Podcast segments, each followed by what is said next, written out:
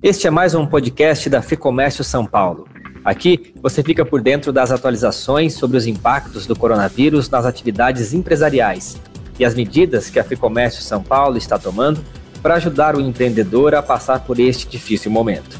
Eu sou Guilherme Baroli, jornalista da Federação, e estarei com você durante os próximos dias. Hoje eu vou conversar com o Nilson Neto, coordenador de Tecnologia da Informação da Ficomércio São Paulo. Neto, obrigado por achar um tempo para falar com a gente. Eu sei que as suas demandas aumentaram significativamente neste período. Aliás, profissionais como você estão fazendo toda a diferença neste momento, né? Dando suporte para que tanta gente esteja conseguindo trabalhar de suas casas. Mais uma área essencial para esse momento. É, Guilherme, obrigado pelo convite. É um prazer estar falando com você. É, realmente a, a demanda de, de, trabalho num momento como esse é, aumenta muito, né, para que a gente possa dar viabilidade aos serviços da, da FEComércio SP. É muito gratificante né, poder proporcionar é, uma estrutura e um suporte adequado para a FEComércio, ainda mais hoje que a demanda de trabalho tem aumentado cada dia, né, devido a essa pandemia e essa cobertura que a FEComércio tem feito. É muito interessante notar como o home office tem trazido uma dinâmica diferente na produção desses conteúdos. É, você né, é um dos colaboradores que está 100% online e pode contextualizar para a gente um pouco dessa realidade. Sim, a gente já tinha né, a política, ou melhor, a modalidade home office né, no nosso modo de trabalho, então alguns colaboradores ficam em casa e vão para o escritório apenas uma vez na semana, para algumas reuniões presenciais, e outras pessoas, como eu, por exemplo, trabalha é, no escritório a maior parte do mês e eu sempre tenho aí três a quatro dias em que eu viajo para outra cidade e eu consigo trabalhar de lá com todas as ferramentas que a gente tem disponível e isso não atrapalha em nada, pelo contrário, né? melhora a produtividade. Aliás, é um dos temas que a gente vai abordar aqui. Bom, então a área de TI, com certeza mais uma área essencial né, para esse momento que a gente vive. Mas, de repente, o que era uma boa opção, né, como a gente estava comentando, se tornou uma necessidade. Né? As empresas que não contemplavam a modalidade de home office tiveram que se adaptar e encontrar uma maneira de viabilizar isso. Por que, que eu estou falando em encontrar uma maneira? Porque o home office ele não é apenas ter um computador em casa, né, Neto? Então vamos começar pelos benefícios, né, para a gente ir um pouquinho além da emergência atual. Baroli, eu separei aqui é, quatro pontos de benefício que eu acho bem interessante a gente frisar é, e levantar nesse momento. Né? O primeiro ponto de benefício é a retenção de talentos. É, hoje em dia é, é, muito bem visto essa cultura de home office, então o colaborador acaba tendo preferência em continuar numa empresa que trabalha em home office do que para uma empresa que tem uma, uma jornada comum de trabalho né, e não um teletrabalho em si. É, a gente tem como segundo ponto de, de economia, né, de fato, a economia. Né? O benefício do segundo ponto é a economia. Home office é capaz de provocar uma economia muito grande para a empresa, ela não tem que se, se preocupar com certos gastos que ela tem com o colaborador, é, assumindo essa jornada em home office. Né? O terceiro ponto é a qualidade de vida dos colaboradores, ainda mais nesse momento de crise.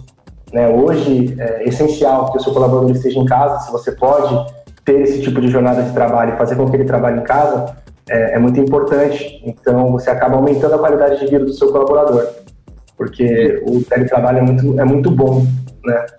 E aí, para finalizar esse, é, é, essa questão de qualidade de vida versus economia, ou mais economia, temos aí também a questão do, do aumento da produtividade, né? É, com certeza. É, tem um estudo recente né, que saiu que mostra que, que uma empresa tem, em média, um aumento de produtividade de 20% do colaborador, né, que, que estão dentro do programa de home office. Então, 20% no aumento de produtividade é um número bem relevante, né? Legal. A gente pode passar agora para a parte de tecnologia, né? Para a gente ter um home office bem estruturado. A gente podia pensar em dois cenários, Neto, um ideal com recursos e um pouco mais enxuto para as empresas de menor porte? Sim, Baroli, é, eu separei aqui alguns pontos que eu acho muito interessantes e que servem tanto para o grande empresário né, como para empresas de pequeno porte. Eu acho que, inicialmente, é, um ponto muito importante é a questão do diagnóstico dos aspectos legais é, que trazem, né, que você precisa se atentar no, teletrabalho ou no home office. É muito importante o contratante, o empresário, está muito ligado a esse tipo de conteúdo. Eu sei que a Fecomércio já lançou né, com, é, podcast com esse tipo de conteúdo, eu acho muito importante, porque o empresário ele tem que analisar o contrato do seu empregado para ver se está contemplando ali a possibilidade do teletrabalho, se está tudo muito bem acordado entre as partes. Legal.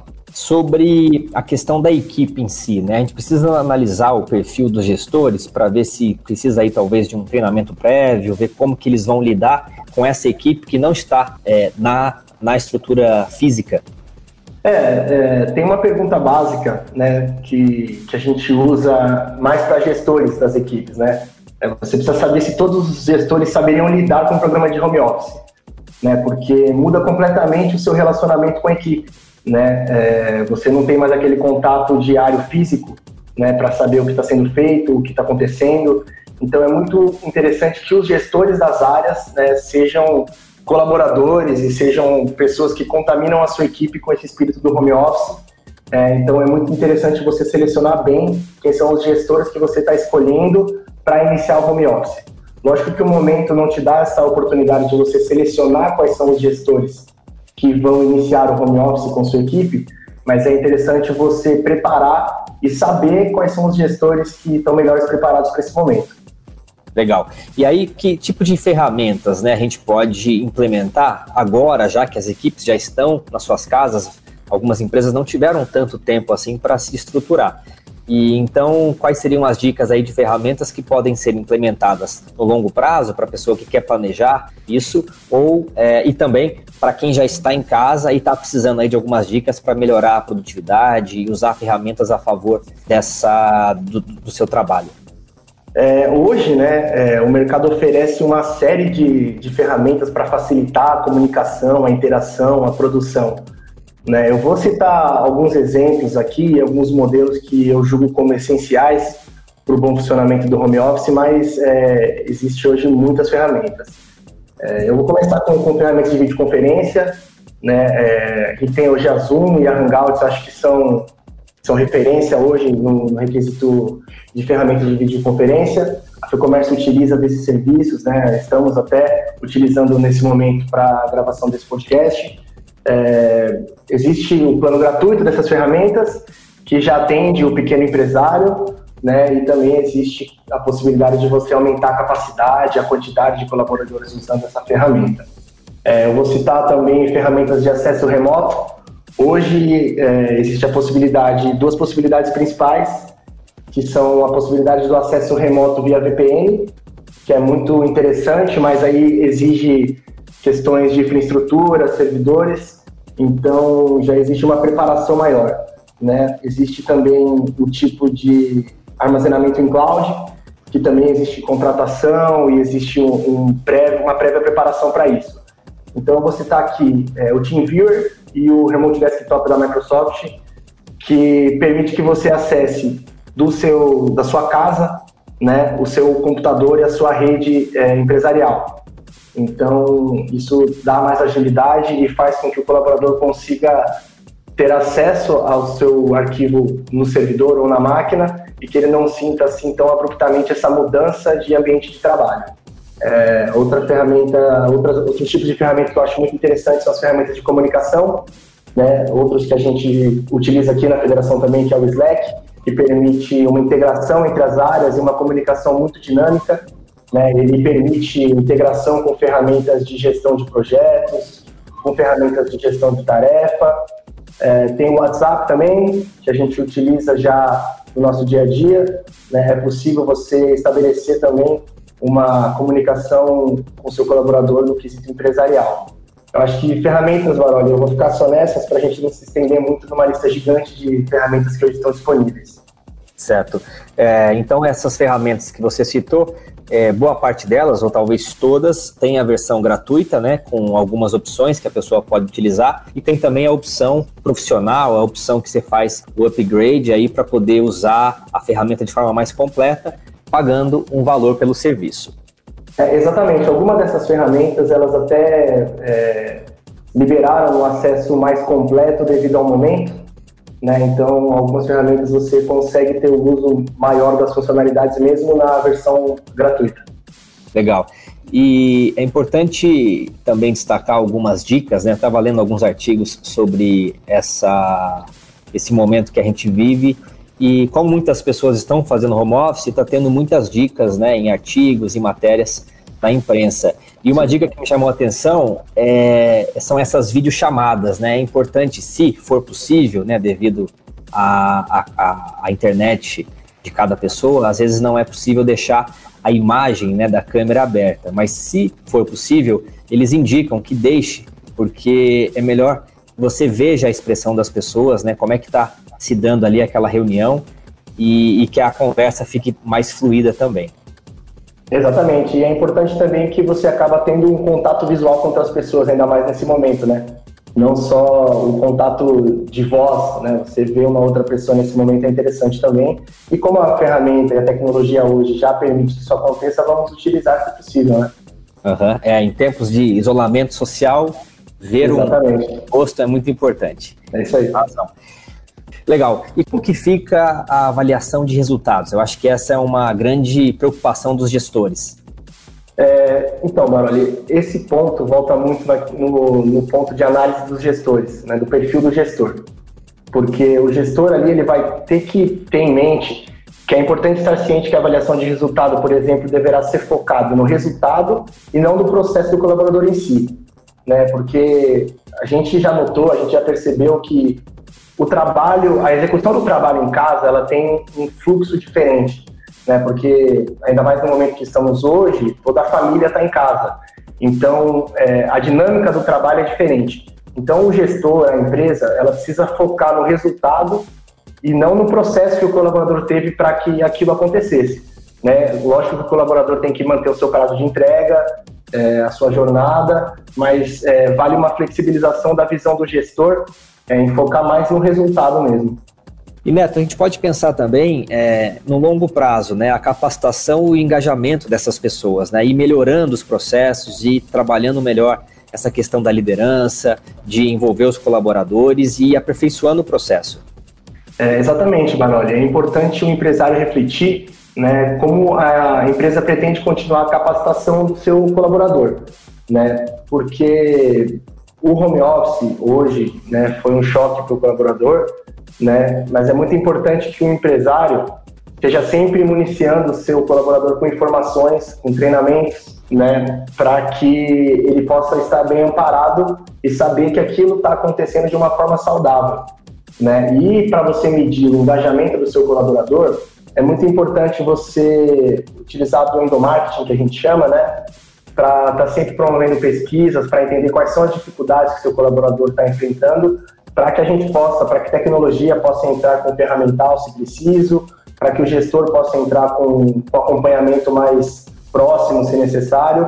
Então, para você medir o engajamento, é muito importante a proatividade da empresa em saber quais são os obstáculos que aquele colaborador está enfrentando.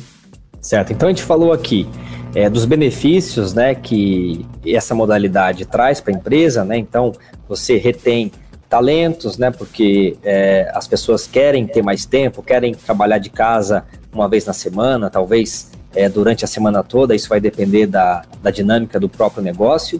A gente falou de tecnologia, né? Do que, que tem que ser diagnosticado, como é que você vai trabalhar também a questão da liderança e do acompanhamento desse trabalho por parte dos gestores falamos de algumas ferramentas e também é, de avaliação de resultados. Agora, Neto, de forma prática, vamos supor, eu sou um empresário médio, é, tenho uma empresa pequena e eu quero é, colocar quatro pessoas em home office, por exemplo. Que tipo de infraestrutura eu preciso para mandá-los para casa e, e, eles terem o mínimo de, de conforto e o mínimo de estrutura para trabalhar? Que tipo de computador, tem que ter câmera, qual que é o, o, a capacidade da internet mínima necessária?